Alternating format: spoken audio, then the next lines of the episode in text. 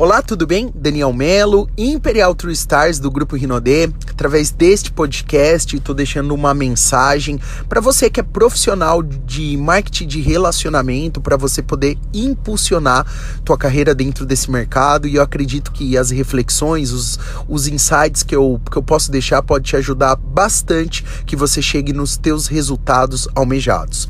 Esse final de semana nós participamos de um evento chamado Rino The Fest, um evento para quase 30 mil pessoas, um evento de muito treinamento, de muito conteúdo, que geralmente nesses treinamentos a gente sai com a bateria recarregada e carrega muitos aprendizados. E um dos palestrantes que, que subiram no palco ele falou de um dos palestrantes que subiram, né? Um, ele deixou uma mensagem que me chamou muito a atenção. Ele falou uma, uma frase assim que o, te, o geralmente o teu maior amigo dentro de, desse negócio, dentro do marketing de rede, serão os seus crosslines e não os seus uplines. E por que que essa mensagem pegou tão forte comigo? Essa mensagem pegou forte porque eu percebo que a minha downline, né? Eu tenho que exercer o meu papel de líder antes das pessoas me enxergarem como amigo, elas têm que me enxergarem como líder. Porque se ela me enxerga primeiro como amigo e depois como líder, pode ser que as coisas se misturem muito e de fato o nosso negócio é uma atividade profissional. Então, primeiro você precisa exercer a tua liderança para depois ser um amigo. E o Crossline, ele não atua com esse papel ele nunca vai ser líder, ele vai ser só o amigo, vai ser o conselheiro, vai ser a pessoa às vezes para você sentar, para tomar um café junto, para poder compartilhar ideias, mas o teu crossline ele não vai pegar no teu pé, o seu upline vai. Ele vai pedir para você promover com mais força os eventos, ele vai cobrar as tuas metas, porque ele tem que exercer uma liderança sobre você. E lembrando sobre tudo isso, Lembrei quando eu era, sabe, muito novo, eu acho que eu tinha uns 11 anos, 12 anos de idade.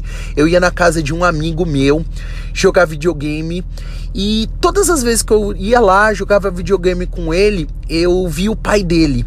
E eu chegava para ele e falava assim: "Fulano, seu pai é legal, né?"